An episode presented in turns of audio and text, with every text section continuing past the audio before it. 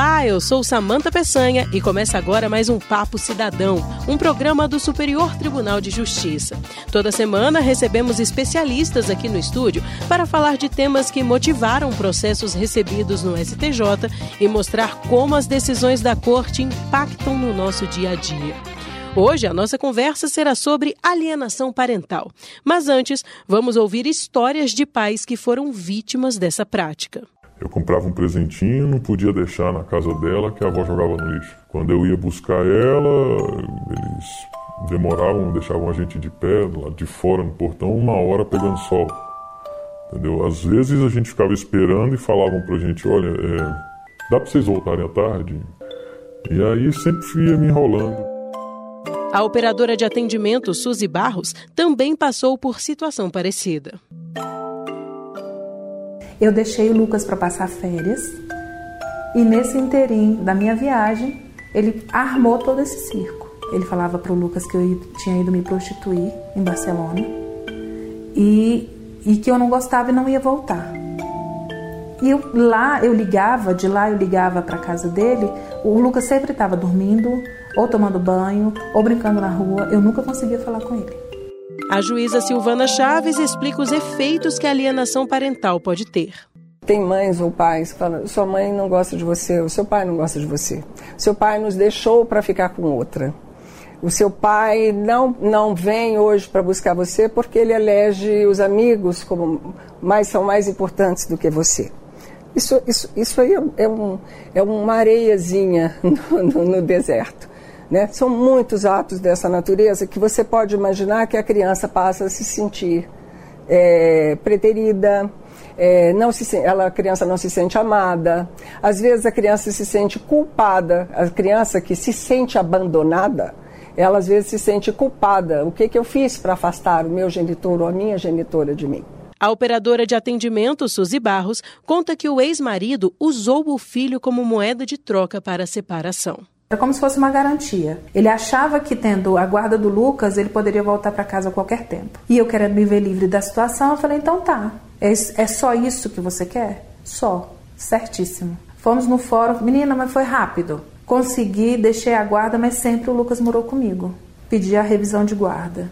Quando chegou a notificação para ele, aí ele não aceitou. A juíza Silvana Chaves explica como esses casos acontecem. A alienação parental, ela acontece, ocorre quando um dos genitores de uma criança, ou não só o genitor, mas algum familiar próximo, né, de fato pratica atos que desqualificam a pessoa do outro par parental. Por exemplo, às vezes você pode desqualificar o genitor ou desqualificar a genitora para a criança. Quando você dificulta o, o acesso de um dos pais ao filho, quando você omite informações importantes quanto à saúde, escola, enfim. Este pai, que não quis se identificar, conta como foi distanciado da filha. Em novembro de 2014, ela ainda era coladinha em mim. Aí eu passei dois anos sem poder vê-la por causa de uma denúncia absurda que eu recebi. E depois disso, a gente veio tentando trabalhar quando pôde restabelecer o contato e a medida protetiva caiu. Eu percebi que minha filha ia distanciando mais e mais e cada vez mais perdendo a referência minha como pai, ficando até um pouco mais fria comigo, mais distante. Então, assim, é muito sutil, mas você vai desfazendo a imagem de uma pessoa até virar pó. A juíza Silvana Chaves afirma que é preciso que os pais tenham consciência do dano que podem causar aos filhos. Às vezes os pais praticam atos dessa natureza é, porque também estão adoecidos e nem percebem o, o, o dano que vão causar aos seus filhos. Certo? Porque todo pai amoroso, mãe amorosa, o que você quer enquanto, enquanto você tem amor e afeto pelo seu filho? Você quer o bem-estar. Então eu não posso crer que uma mãe ou um pai, um genitor amoroso, vá praticar aquilo, ainda que intencionalmente, de forma sadia. A operadora de atendimento Suzy Barros conta que nem sabia o que era alienação parental. Todo mundo tem seus direitos. A gente é que não conhece os nossos direitos. Eu não conhecia, eu não sabia nem o que significava alienação parental. Hoje eu sei. Infelizmente, o futuro do Lucas é incerto. Eu tento com terapia, com amor, né? O amor, ele supre tudo, mas o pai que não quis se identificar sonha em um dia recuperar o tempo perdido. Quem sabe um dia a gente possa estar juntos e. Sei lá, acho que não preciso nem falar sobre isso. Simplesmente. Aproveitar o tempo. Compensar o que nós perdemos. Não sei se ser possível, mas. É isso que eu estava pensando. Eu não sei. O que eu tiver que fazer, eu farei. Mas eu não sei. Perdi já um bocado das esperanças nesse sentido. E você? Conhece uma história semelhante? Comigo aqui no estúdio, a psicóloga Denise Sena e o advogado Flávio Grutti. Obrigada por terem vindo, é muito bom ter vocês aqui no nosso papo. Prazer. Eu que agradeço. Ótimo. Então, para a gente começar o nosso bate-papo, eu gostaria de saber o que é alienação parental, mas de início, gostaria de saber juridicamente falando, o que é alienação parental? Alienação parental encontra-se definida no artigo 2 da Lei 12.318 de 2010. São provocações que os pais inconformados com a separação utilizam para incutir nos filhos algum ódio, algum ressentimento, a implantação de falsas memórias com a finalidade de interromper ou de não manter aquela situação de vínculo afetivo.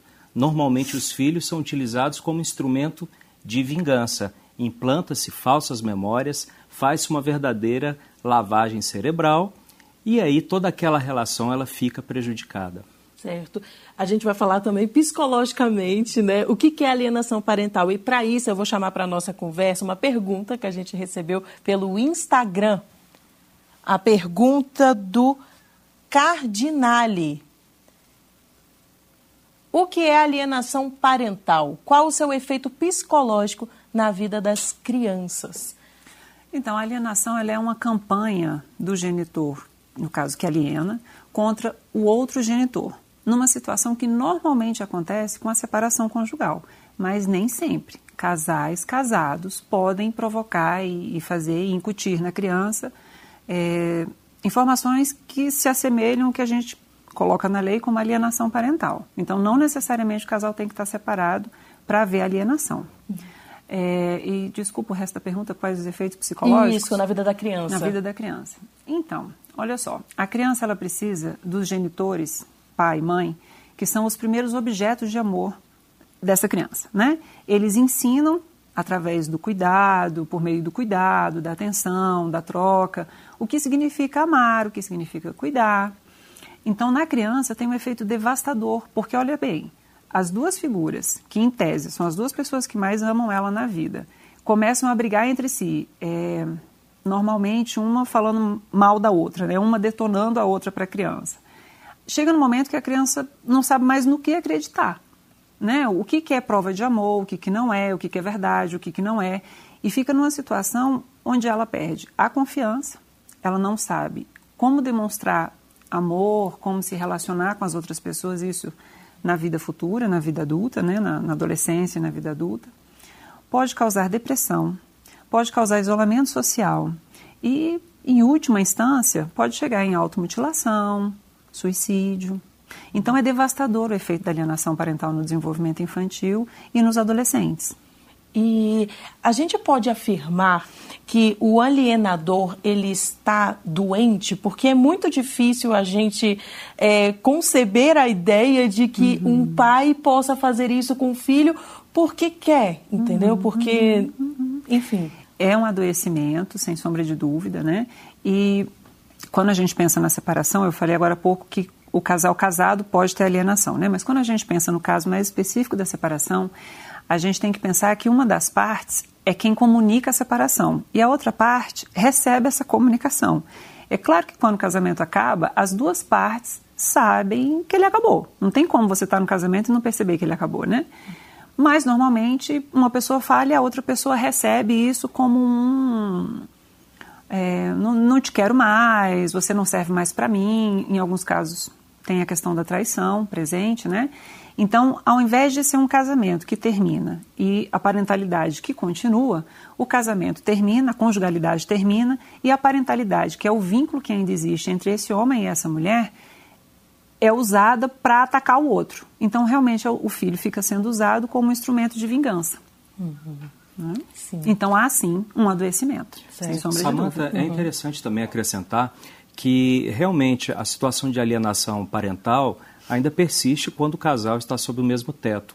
Mas esse casal, muitas vezes, apesar de não ter promovido a separação, eles permanecem numa litigiosidade constante. E existe aquela competição. E daí começam as situações de alienação parental, inclusive com sequelas de doenças psicossomáticas na fase adulta. Isso é muito comum nós nos depararmos com adultos sequelados por causa de situações anteriores, muito anteriores, relacionados ao rompimento, ao término daquela família, ao rompimento daquele lar conjugal. E existe a possibilidade dessas crianças, quando adultas, elas repetirem esses passos, por isso ter sido um exemplo na vida delas? Infelizmente, sim. Nós temos, novamente, né, eu volto lá na, na criação dos pais. Os pais são super importantes para os filhos na questão do, da modelagem.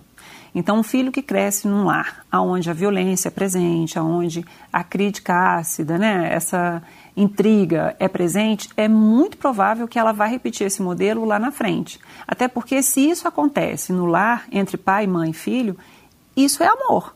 Em tese, esse é um jeito de amar. Por isso que a violência é tão é tão criticada pela psicologia, né? Porque se você ensina uma criança que é amor quando você bate nela, quando ela cresce, ela aceita apanhar ou ela acredita que ela tem que bater.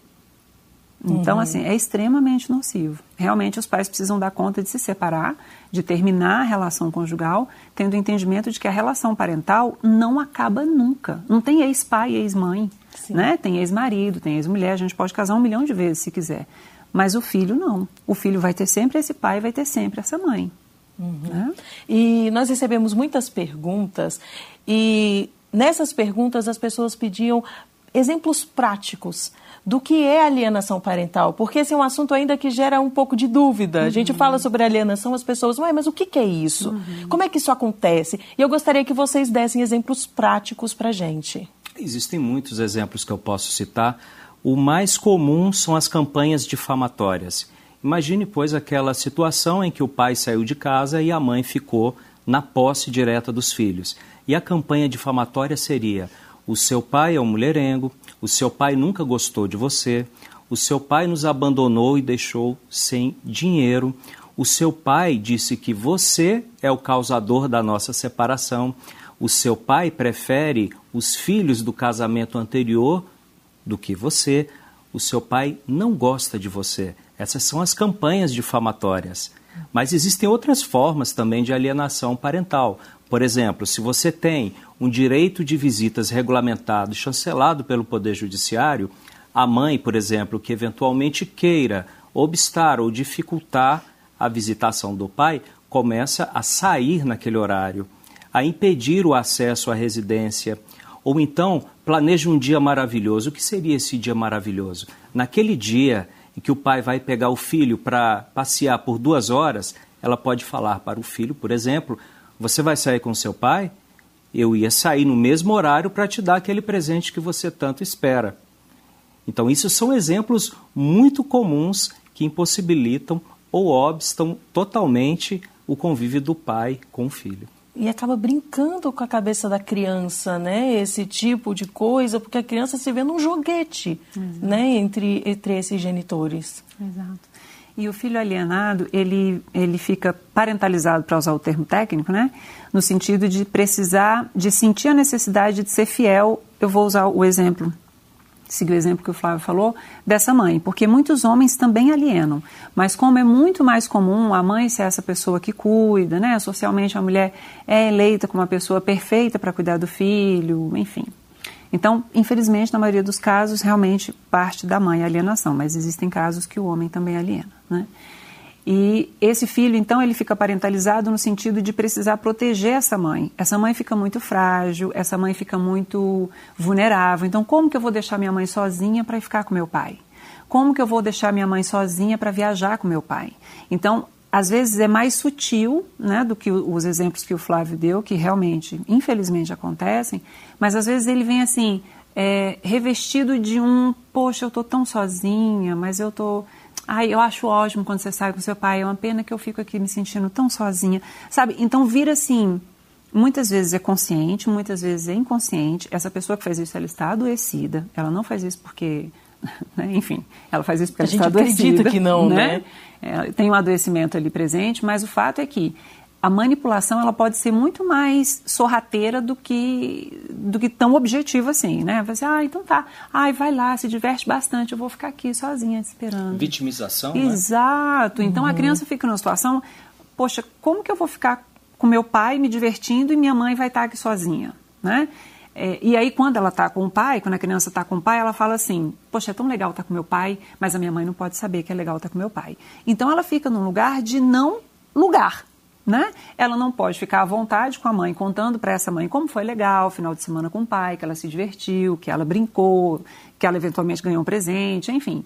E nem pode contar para esse pai que essa mãe está lá vulnerável dizendo que é uma pena ela sair, porque senão o pai também fala: Poxa, mas eu também quero sua companhia, eu também uhum. preciso estar com você. Então é uma criança que, na verdade, fica numa situação familiar de não lugar. Ela não consegue ficar à vontade dentro da casa da mãe e ela não consegue ficar à vontade na presença do pai. É uma criança que não tem lugar. Ela não tem com quem ficar à vontade. E ela aprende isso com os genitores. Como é que essa criança lá na frente confia em alguém? Como é que essa criança lá na frente se relaciona com alguém? Constrói laços amorosos, de amizade. Ela vive, assim, continuando né, a alienação, se não, fizer, não for feito algum corte, né? A tendência é que essa criança se isole e vire um adolescente isolado que é mais interessante ouvir música, jogar em joguinho, do que estar conversando com alguém, porque dá muito trabalho conversar, né? Dá muito uhum. desgaste emocional, ele fica o tempo todo tenso, o tempo todo sem saber o que dizer, vai que dá um, uma escorregada e conta que foi legal o final de semana. Então, assim, é, o efeito é devastador. É Percebe que é uma inversão de papéis? Você coloca a criança numa situação em que ela está cuidando dos adultos, Exatamente. da insanidade dos adultos. Exatamente. Um peso muito grande em cima dessa criança, né? Numa situação que ela não tem arcabouço emocional para isso. Né? Ela está se desenvolvendo, tanto a criança quanto o adolescente. Em tese, nós adultos temos condições de oferecer suporte emocional para as crianças e para os adolescentes. Infelizmente, em muitos casos de separação, isso não acontece. E né? as situações de alienação, como a Denise ressaltou, elas não são unilaterais, elas sim, elas podem ser recíprocas. Sim. É o pai e a mãe colocando os filhos naquela ciranda de ódio uhum. e de emoções incontidas. Efeito devastador, sem dúvida. Nossa. Uhum. Para continuarmos né, com não. esse assunto, a gente recebeu uma outra pergunta do Instagram do Hélio Manduri. Ele quer saber: a mãe pode se mudar para outro estado sem comunicar ao pai? Não pode mudança de domicílio tem que ser motivada. Há de se ter uma justificativa plausível, como por exemplo, a mãe passou num concurso público e terá que assumir determinado cargo público noutra cidade. Há uma justificativa. Uhum. Ou então, a mãe ficou sozinha em Brasília, por exemplo, o pai não dá muito atenção no tocante ao direito de convivência, às visitações, e ela pretende mudar-se para Goiânia, para o Rio de Janeiro, para São Paulo, para ficar perto da família de origem, a bem da criança. Aí nós temos uma justificativa. Agora, se a mudança for desmotivada com a intenção de alienar o genitor, nós estamos caracterizando uma situação de alienação parental. Mesmo se a guarda for bilateral? Mesmo se a guarda for unilateral, unilateral. ou guarda compartilhada, com lar de referência materno. Qualquer mudança de domicílio tem que ser comunicada ao pai. Uhum. Se não for comunicada, nós já temos uma situação de alienação parental.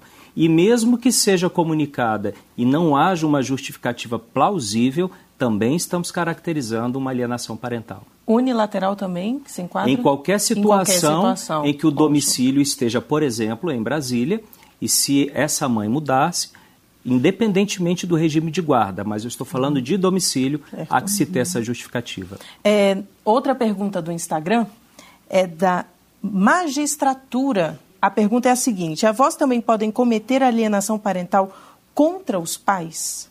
Comigo? Eu. Quem se sentia à vontade para responder? Sim. Sim, pode. Sim, a alienação parental não existe somente na relação entre pais e filhos, também existe na relação entre avós e netos, e o mais importante que muitas pessoas não sabem, a alienação parental também acontece em relação a qualquer pessoa que tenha ascendência sobre criança. Por exemplo, o curador, o ababá, o cuidador, uhum, o tio, uhum. qualquer pessoa que tenha ascendência pode cometer atos de alienação parental. Olha que interessante, até o porteiro do edifício que impede o acesso do pai, ele pode também estar participando dessa situação de alienação parental. As escolas. As escolas né? também. As escolas têm a obrigação de chamar pai e mãe para reunião, têm a obrigação de comunicar qualquer evento, por exemplo, Dia das Mães, Dia dos Pais, Dia da Família. Se a criança vive numa situação de pais separados, a escola tem a obrigação de fazer esse comunicado para as duas partes. E comumente a gente sabe que não é isso que acontece. Né? Então, Sim. assim, pais podem alienar, casais casados podem alienar, comentários do tipo assim, é, tá vendo, sua mãe não faz nada que presta, já falei para sua mãe fazer isso, sua mãe não faz nada direito. Olha a confusão que fica na cabeça da criança. Peraí, mas quem que escolheu ela para ser minha mãe? Quem que escolheu ele para ser meu pai? Né? Uhum. E como que você escolheu essa pessoa um dia foi legal para estar tá nesse papel e agora ela não é mais? Até semana passada era antes de separar, agora que separou não é mais. Então é, é uma confusão nas informações e para a criança administrar ambivalências, informações ambivalentes, é muito difícil, porque ela não tem parâmetros como nós adultos temos. Né?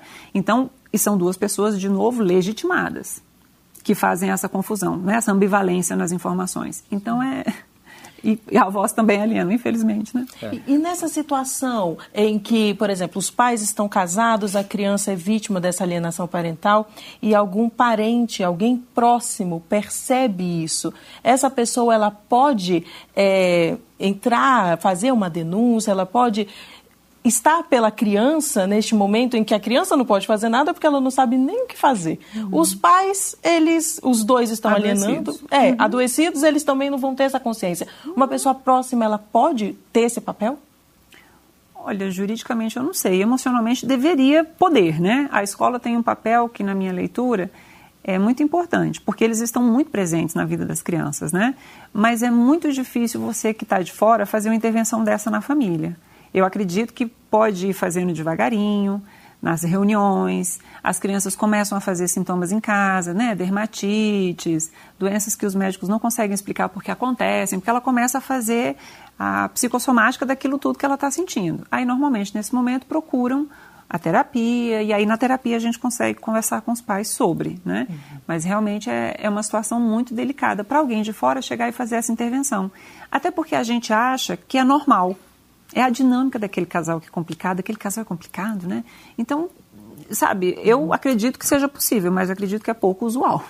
Sim. É, olha, do ponto de vista jurídico, quando você tem uma situação que um tio, um vizinho, verifica situações de violência doméstica, violência física, violência sexual, é dever dessa pessoa denunciar. Uhum. No caso de alienação parental, ela é bem sutil às vezes, às vezes ela se dá de maneira velada. Uhum. Suponhamos que um tio ou alguém que tem uma proximidade queira denunciar isso.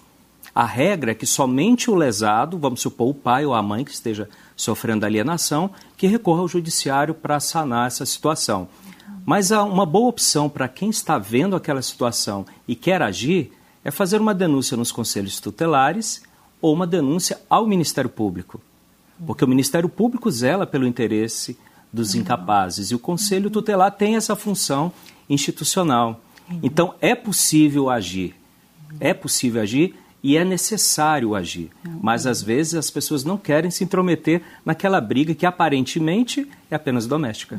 E no caso do pai e da mãe, né, um, um ou outro alieno, é, o que, que eles têm que fazer se eles observarem isso e eles quiserem formalizar uma denúncia Sim. de alienação? Juridicamente. Isso. Depois eu passo a bola para. Exatamente. Juridicamente você tem, tem que ingressar, o pai ou a mãe que se sentirem lesados, tem que ingressar com uma ação declaratória de alienação parental. Você vai pedir ao juiz que, ao final da instrução probatória, declare na sentença que aquele menor está sofrendo alienação. Existem consequências jurídicas. Essa ação, ela pode ser autônoma ou ela pode ser incidental no curso de um divórcio, onde se discute guarda, por exemplo. Curiosamente, o próprio juiz, se vislumbrar uma situação como tal, pode é, dar início de ofício a um procedimento para averiguar isso. Os processos tendentes a analisar a alienação parental, eles têm trâmite prioritário. Ou seja, tem que ser muito rápido. Por quê? Uhum. Porque ali nós temos um indivíduo que está em formação. Uhum. Essa é, são as alternativas para aqueles que estão sofrendo os atos de alienação parental. E a instrução probatória ela é muito complexa certo? Por quê? Porque tem que se fazer uma perícia psicológica.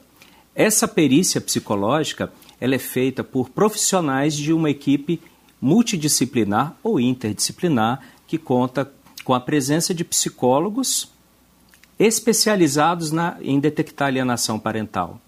Tem trâmite prioritário, como eu disse, e esse processo, esse laudo tem que ser feito no prazo de 90 dias uhum. prorrogáveis justificadamente por mais 90 dias.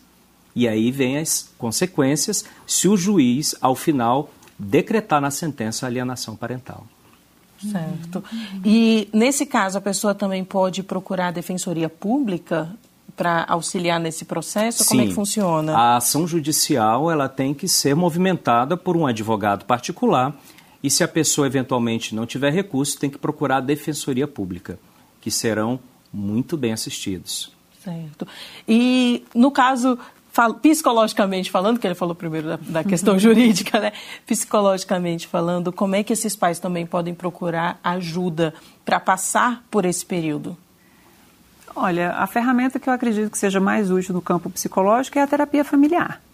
Né? Uhum. Se todos os casais que decidiram se separar conseguissem procurar a terapia familiar para tratar isso de maneira é, amigável, porque na terapia, claro que a gente vai conseguindo identificar os acontecimentos familiares que levaram a esse momento da separação, né? os acontecimentos conjugais que levaram essa família a chegar nessa decisão.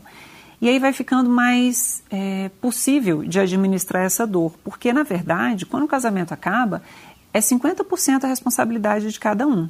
Mesmo se tiver traição, mesmo se tiver a situação que for.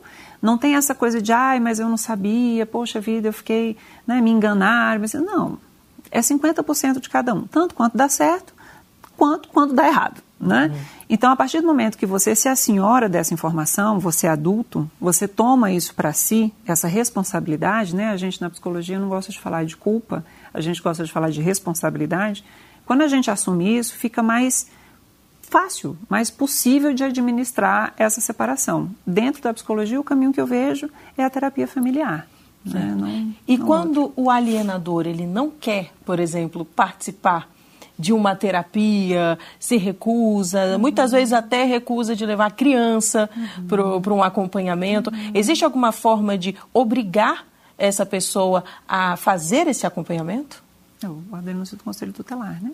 Juridicamente, além da denúncia ao Conselho Tutelar, a denúncia ao Ministério Público, uma vez instaurado esse processo, o juiz vai buscar uma investigação muito aprofundada do que realmente está acontecendo. Nessa linha de averiguação das razões daquele ambiente familiar, existem entrevistas pessoais com todos os envolvidos. Uhum. E essa equipe multidisciplinar que fica incumbida de fazer a perícia psicológica, os experts que vão cuidar daquele caso, eles vão investigar, eles vão entrevistar então, aquela pessoa que eventualmente está, esteja dizendo que não quer fazer, não quer participar, ele vai ser incitado a participar, porque virá de uma ordem judicial. Então não tem como escapar. E além disso, todo o nosso sistema jurídico atual, ele está voltado para a solução pacífica dos conflitos e sempre quando você tem ah, o interesse de, do menor, nós aplicamos o princípio do melhor interesse da criança. Esse é o objetivo principal. Doa a quem doer. Se aquele pai ou aquela mãe negarem-se a participar, o juiz determinará, sendo uma das consequências de uma eventual declaração de alienação parental em sentença é o acompanhamento contínuo da equipe multidisciplinar. Certo. Vou chamar agora mais uma pergunta do nosso Instagram, da Iara Linhares Schmitz. Ela quer saber como é feita a avaliação judicial de alienação parental, pois nesse período, por medo, elas podem cessar. Denise. Elas podem cessar o quê? Isso. O, o, o alienador ele pode ficar receoso é, de, de eventualmente per, perder a guarda da criança ou ficar sem a criança, e por um período ele pode parar de alienar para dizer que está tudo bem. Existe essa possibilidade? Não. Como é que é? Não, não, não existe. existe? Não existe. Ele para de alienar no momento que ele toma consciência de que o que ele está fazendo é errado. E normalmente, infelizmente, isso acontece quando o adolescente lá na frente pifa quando ele entra em depressão, quando ele começa a se automutilar, quando ele tenta o suicídio, quando ele vai para o extremo, né, para o lado extremo do isolamento, como eu pontuei agora há pouco. Porque é uma atitude que não é pensada assim do jeito que a gente está falando. Né? É, uma, é algo que é inconsciente, que é mais forte que a pessoa. Então a pessoa toma consciência de que ela está fazendo errado se ela entrar em contato com as dores dela, se ela entender que ela está usando aquela criança para atacar aquele outro genitor, né? se ela tomar consciência disso, mas é um processo mesmo se entrar com, com, pedido, de, com pedido judicial para avaliação, né? mesmo se lá na frente do psicossocial o alienador for assim super legal, super bacana, dá para a gente perceber na dinâmica que a criança traz nas brincadeiras, nas entrevistas. Então não é algo maquiável. Uhum. Dá para perceber. Né? A gente tem dinâmicas, e aí são várias que a psicologia já tem há muito tempo, né, institucionalizada, de avaliação de dinâmica familiar. Então não tem como a pessoa disfarçar e fazer de conta que ela é boazinha naquele momento e a gente deixar passar batido. E, e, é interessante, Samantha, porque quando esse, esse laudo ele é realizado, é, os especialistas não buscam só aquele momento, uhum. eles retroagem vários anos, porque nesse processo existe uma cadência dos acontecimentos. É, não raramente eles retroagem três, quatro, cinco anos, se for necessário. E a psicologia detém de mecanismos suficientes para averiguar. Como a Denise diz, não tem como maquiar. Não. É claro que o pai alienador ou a mãe alienadora, quando recebe uma citação e percebe, opa, o Poder Judiciário está de olho, eles podem até dar uma segurada, mas a tendência é continuar hum. se as medidas impostas pelo juiz que são gradativas, não funcionarem.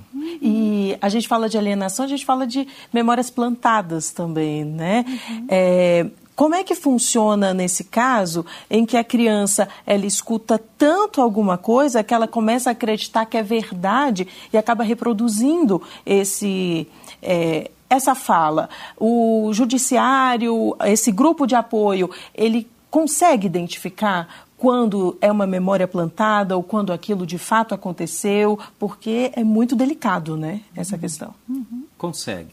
Consegue justamente devido ao, ao auxílio dessa equipe. O juiz sozinho não consegue. O juiz não consegue, por exemplo, aprofundar em todas as causas. Ele precisa de auxílio. E essas equipes visitam lá, essas, essas equipes convivem com aquela família durante certo tempo. Uhum. E normalmente, é, quando a gente fala de memória plantada, é, não vem sozinha, só a memória, né? Vem algum, alguma denúncia de algum crime, vem muitas vezes ocorre denúncia de abuso sexual, uhum. né? Por parte da mãe, às vezes, ou enfim, é, do, do alienador. Maria da Penha e todas essas questões que a gente vê que quando é um crime, acaba afastando a criança e aí com reiteradas vezes que vai acusando de crimes, de crimes, de crimes que necessariamente não aconteceram por causa de provas, a criança vai se afastando uhum. desse pai. E aí esse contato se perde, né?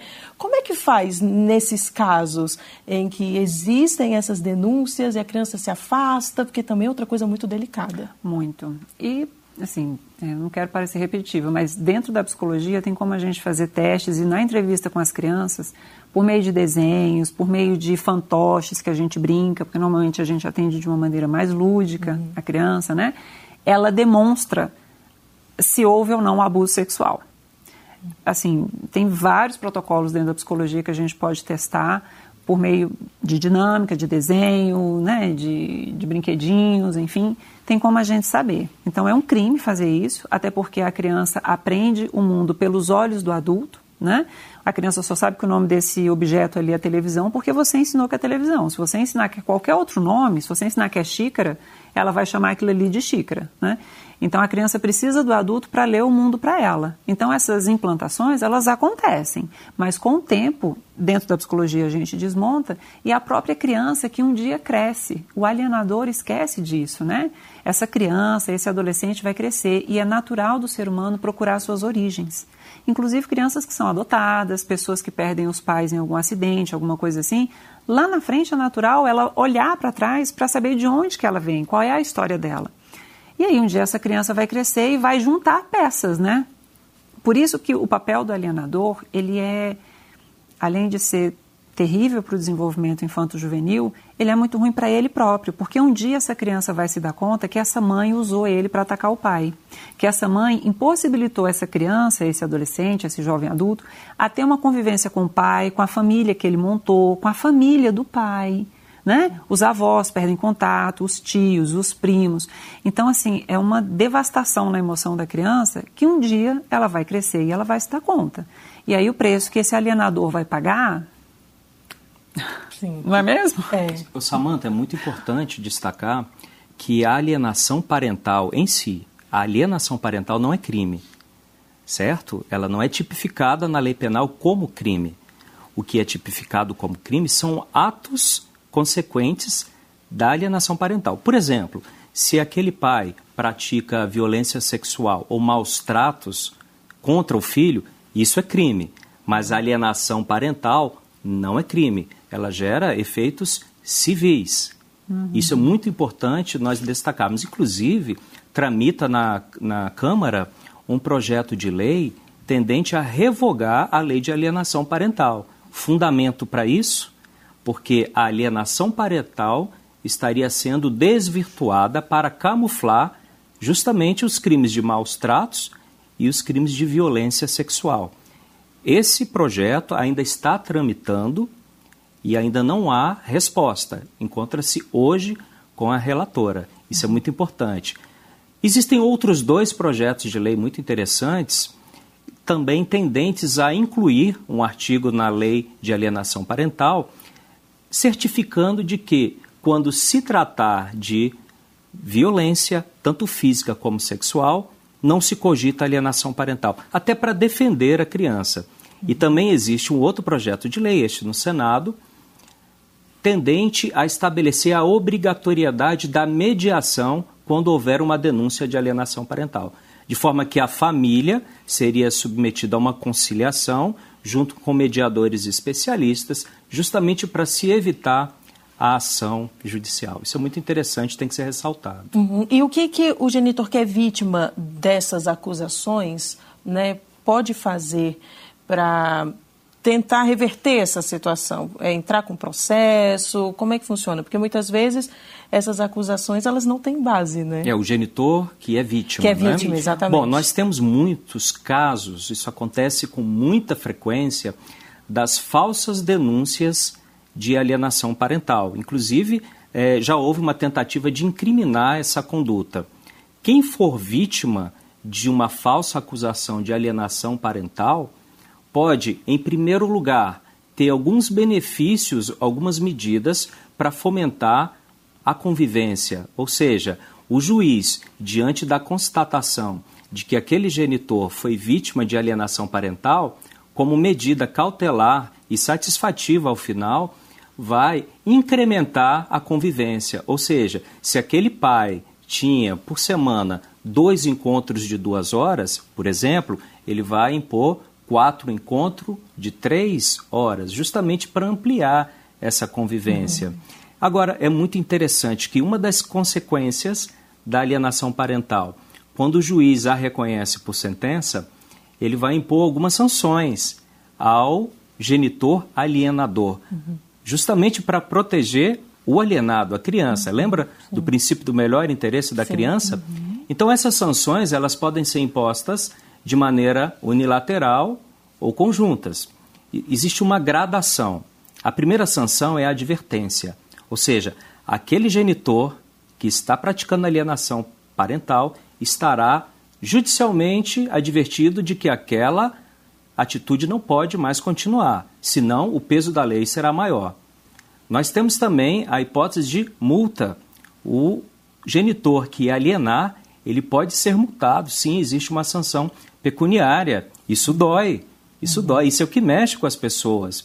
Existe a possibilidade, inclusive, da reversão da guarda, de forma que quem tinha a guarda unilateral pode perdê-la em benefício daquele pai ou daquela mãe que foi vítima da alienação parental. Uhum. Existe também a ampliação da convivência e até mesmo a inversão do lar de referência, ou seja, cautelarmente o juiz faz o seguinte: sai do lar do genitor alienador e vai viver no lar do genitor que está sofrendo alienação. Certo. E tem uma idade, até que idade essa pessoa, nessa criança ou esse jovem pode sofrer alienação parental? E isso é determinado?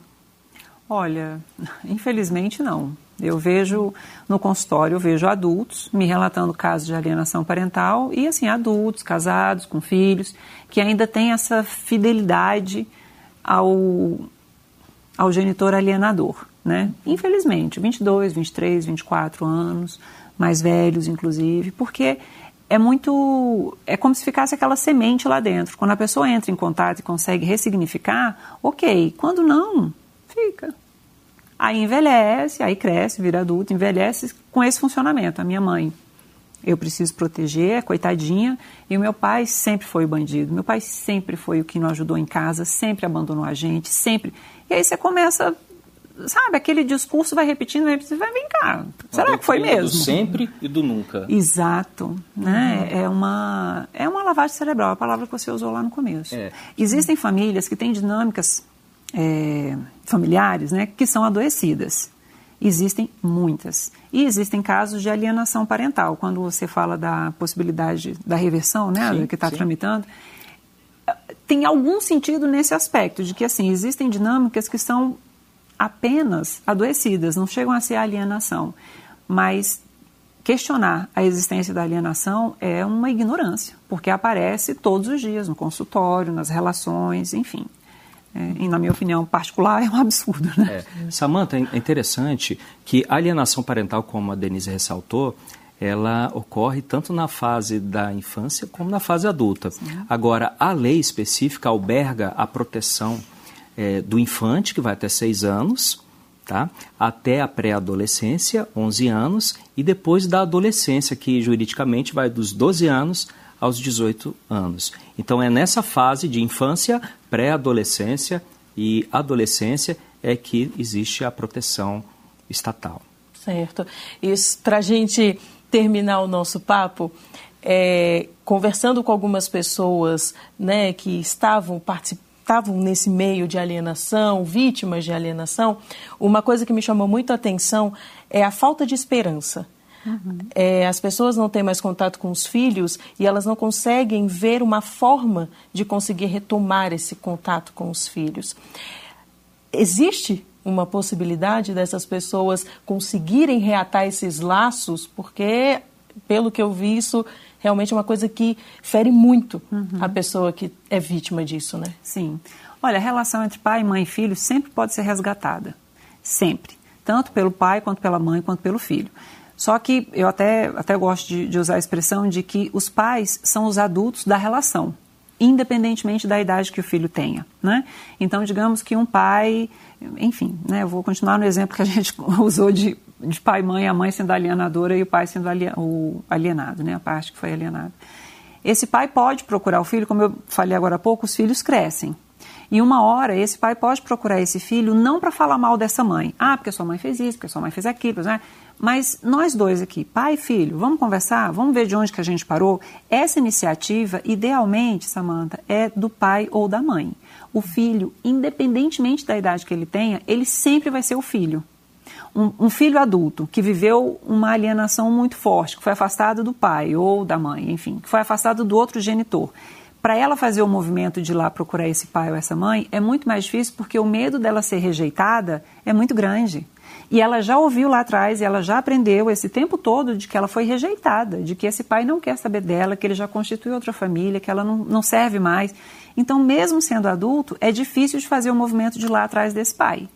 Então, enfim, se pode ficar uma dica da minha parte, né, da psicologia, Sim. se você pai ou se você mãe viveu uma situação de alienação com seu filho, primeiro tenha certeza que seu filho cresce e uma hora ele vai entrar em contato com essas informações. E segundo, você é o adulto da relação procure.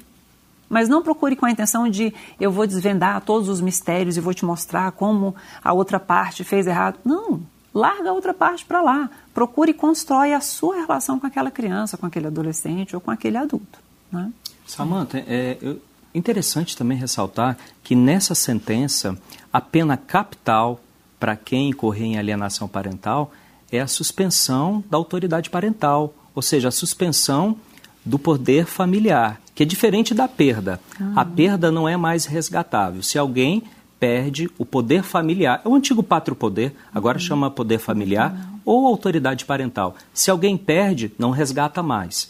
Mas se alguém tem suspenso, por algum período, aquele pai alienador, aquela mãe alienadora, ficará sob intensa vigilância. Se não entrar nos eixos, como diz o ditado, ele pode, quem sabe, até vir a perder o poder familiar. Então, isso é interessante ressaltar. Outro ponto. Lembra daquela equipe multidisciplinar na fase judicial? Sim. Como eu acho também uma dica, sabe, Denise, que, uhum. que eu deixo, é, no sentido de que essa equipe, ela não é só judicial, ela tem que ser extrajudicial. Ou seja, nós, advogados familistas, nós também temos que atu atuar para tentar resgatar essas relações. Não raramente eu vejo uma situação corroída, uma relação acabada entre pai e filho, numa discussão, por exemplo, de alimentos, e eu busco esse resgate. Como a Denise falou, às vezes você só precisa uhum. de um empurrão, uhum. de um chamamento. Uhum. E aí aqueles anos de ódio, de ressentimento, eles podem acabar. Isso que é brilhante da, da psicologia e do nosso, da nossa função enquanto advogados. E uma esperança de reatar esses laços, né? É, até porque a parte que é a, o, o, genitor que é alienado, ele também fica muito fragilizado. Ele também começa a questionar se ele fez tudo tão errado assim. Muitas vezes deprime, muitas vezes acredita que merece aquela punição, né, que a outra parte está infligindo a ele. Então, repare que é algo que assim é sistêmico, adoece todo mundo da família, né? Vir para o lugar do adulto é assumir ok, né? Isso aqui é estancar uma ferida, sabe? Estancar um, uma hemorragia que está acontecendo para dar conta de começar outra coisa. Porque é, é ruim para todo, inclusive para o alienador, que normalmente não consegue se relacionar novamente, que normalmente para sua vida profissional, porque fica dorme e acorda pensando em como detonar aquele ex-marido ou aquela ex-mulher, se for o caso, né? Como, como atrapalhar a vida da outra pessoa, como infernizar a vida da outra pessoa. Então, assim, a pessoa também não segue, né? também não refaz a própria vida. Então, é, sistemicamente falando, é adoecido para todo mundo. Certo, eu agradeço muito a presença de vocês. Infelizmente o nosso obrigada. tempo acabou, mas muito obrigada por esse papo tão esclarecedor e que eu tenho certeza que vai ajudar tanta gente ah, aí obrigada, que está nos assistindo. Eu agradeço, Samanta. Uhum. Espero que tenha sido útil. É, exato. Com certeza. Eu conversei com a psicóloga Denise Sena e o advogado Flávio Grutti.